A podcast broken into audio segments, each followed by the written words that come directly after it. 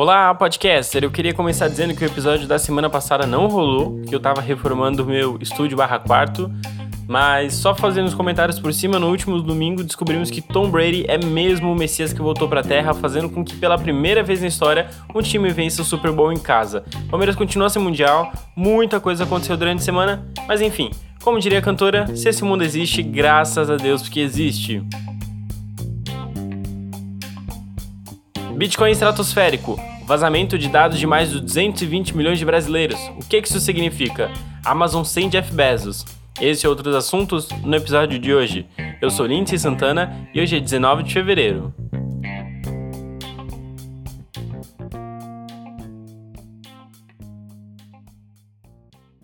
Há cinco meses aconteceu o maior vazamento de dados da história do Brasil e chegam até a dizer do mundo.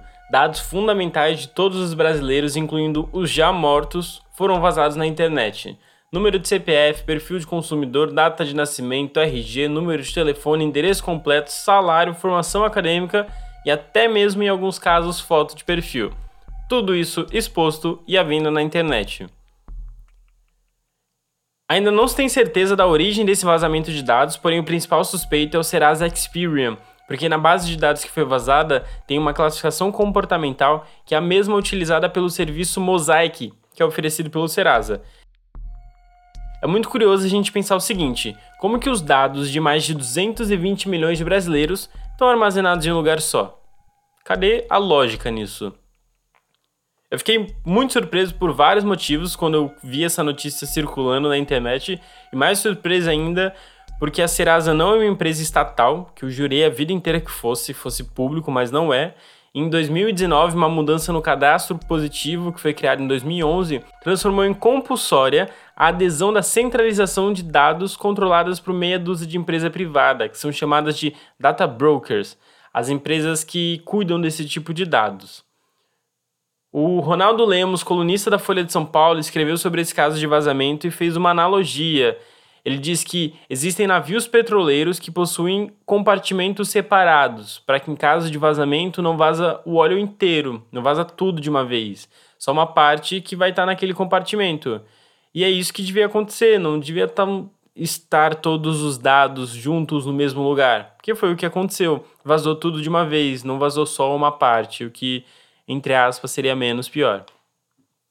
Esse caso é um caso muito sério porque envolve um país inteiro. A LGPD, que é a Lei Geral de Proteção de Dados, a gente já falou sobre ela aqui nesse podcast em episódios passados, serve para justamente investigar e penalizar os culpados por terem feito essa baboseira acidental ou não, né?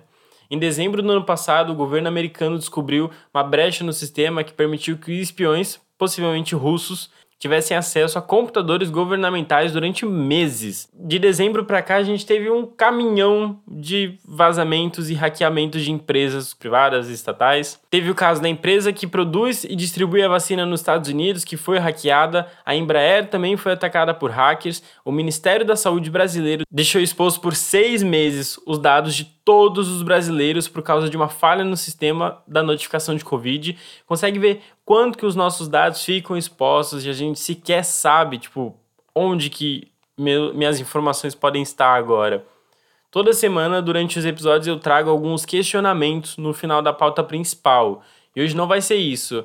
Eu quero te desafiar, porque eu realmente que eu vou falar aqui agora vai ser um desafio.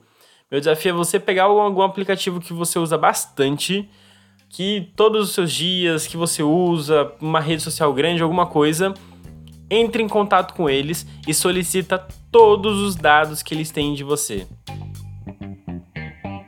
Eu já consigo adiantar que tudo isso vai te assustar. Não é à toa que dentro da Amazon existe um método chamado Jeffismo. Após 27 anos, o fundador de uma das maiores empresas do mundo deixa o seu cargo. A empresa foi construída sob seus ideais e ideias. Bezos era o oráculo de sucesso por trás da marca, que vai de A a Z. Na semana retrasada, no dia 2, a companhia anunciou ao mundo que Jeff Bezos largaria o caso de presidente executivo daqui a alguns meses, mas obviamente que não vai deixar de participar das decisões importantes da Amazon. Mas esse não é o fim de uma era para a Amazon, é um marco na indústria da tecnologia que cultua os fundadores, Bezos acima de tudo. A empresa que foi criada, sua imagem e semelhança, hoje vale 1,7 trilhão de dólares, ou mais de quatro vezes o Walmart. Você pode estar achando meio estranho estar falando sobre isso, sobre Amazon, Jeff Bezos, ele deixando o cargo, mas a Amazon reimaginou o que, que significa comprar, que o, os setores, desde os pequenos até os que mantêm os chips de computadores, foi tudo repensado, foi tudo reimaginado. A Amazon revolucionou a forma com que nós vivemos hoje em dia.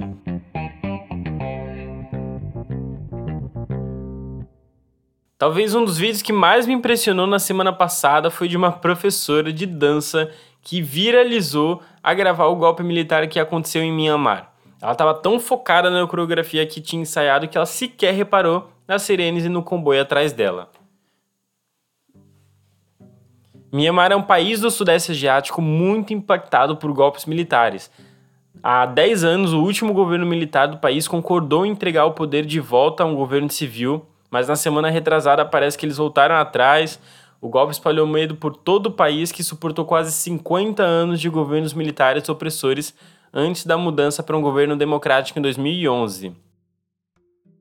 Após o golpe, no dia 1 de fevereiro, o Facebook classificou o país como abre aspas, o local temporário de alto risco, fecha aspas. Além disso, a empresa também afirma que vai remover qualquer chamado sobre armamento e vai proteger postagens que critiquem os militares do país. Enquanto isso, o Facebook também afirma que está tomando medidas temporárias para reduzir a disseminação de conteúdo que elogie ou apoie a violência, rebaixando automaticamente o conteúdo que pode infringir as regras enquanto os moderadores decidem sobre sua remoção.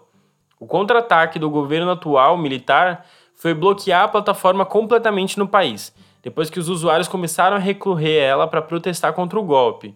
Em uma declaração dada ao The Wall Street Journal, o Facebook afirmou que os provedores de telecomunicação do país foram obrigados a bloquear temporariamente os serviços do seu site na região. O governo de Myanmar ordenou que os serviços sejam bloqueados até pelo menos no final do mês. O Wall Street Journal também observou que os usuários do Facebook compartilhavam fotos de si mesmo batendo panelas e frigideiras em sinal de protesto, bem como imagens de uma saudação com três dedos, que é um gesto que se tornou um símbolo de resistência na região. Cerca de metade da população do país possui uma conta no Facebook, o que significa que o bloqueio é significativo.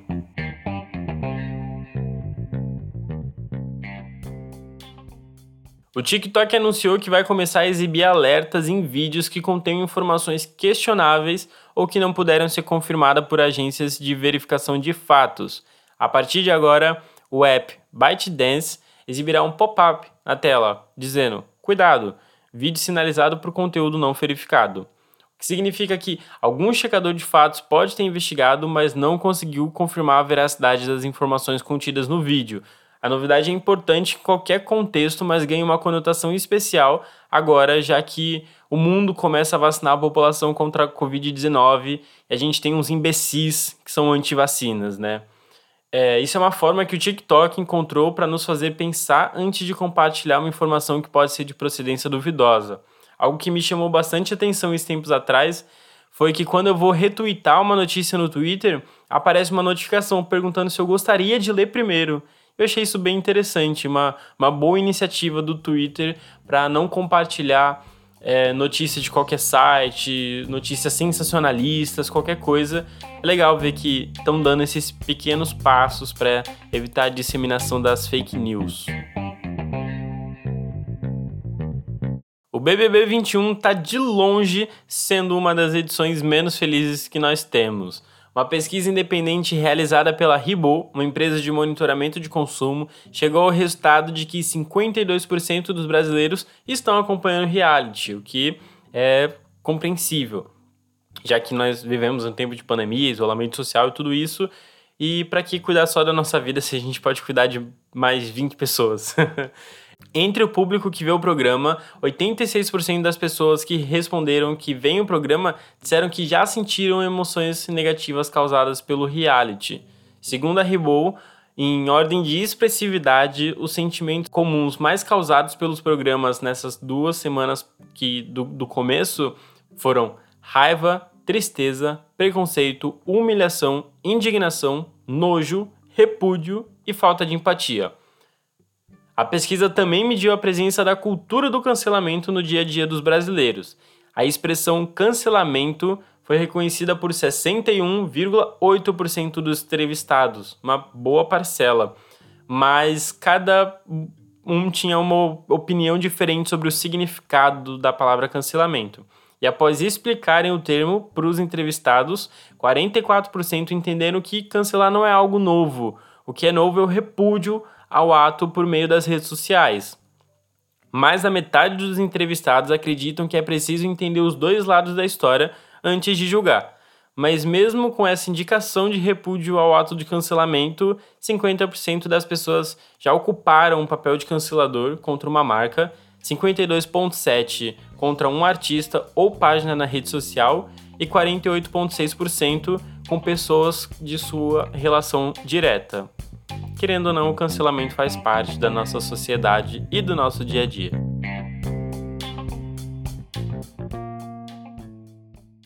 A Bitcoin na última terça-feira viu a cotação chegar a valores estratosféricos. Pela primeira vez na história, ultrapassou a marca dos 50 mil dólares um Bitcoin. A criptomoeda chegou a registrar 50.602 dólares, sendo um aumento de 72% no seu valor desde o início desse ano, de 2021. Fazem pouco mais de dois meses que o. Quer dizer, pouco mais de um mês e meio que o ano começou, né? E de e um aumento de 1.100% em relação a março do ano passado. Tudo isso é consequência de quem? Quem? Quem? Elon Musk, CEO da Tesla. A companhia de Elon Musk anunciou na semana passada que vai investir 1,5 bilhão de dólares na Bitcoin, além de passar a aceitar em breve transações na moeda para compra dos seus veículos, a fim de, abre aspas, providenciar maior flexibilidade para diversificar e maximizar os retornos financeiros. Fecham aspas. Também entrou nessa onda a MicroStrategy, que comprou em torno de 1 bilhão de dólares na criptomoeda nos últimos meses. A medida serviu como uma manobra de fé para a Bitcoin, que o mercado tem essa preocupação por ser uma moeda que não, se, não é estável, tem muita instabilidade, sobe de valores muito rápido, cai muito rápido, e foi com uma, uma carta de fé que eles fizeram essa compra. O movimento foi acompanhado por empresas como, por exemplo, a Mastercard, que muito provável você tem um cartão aí na sua casa, que abraçou a ideia e passou a considerar a moeda como possibilidade de transação para o futuro. Já imaginou só? Você, ah, me manda um Bitcoin aí pelo Pix? A previsão é de que a onda da moeda não pare por aqui e quem pode se dar bem nessa, segundo especialistas, são as empresas de pagamento que aceitarem pagamentos desse formato no futuro o que no momento inclui PayPal, a Square e o próprio Mastercard.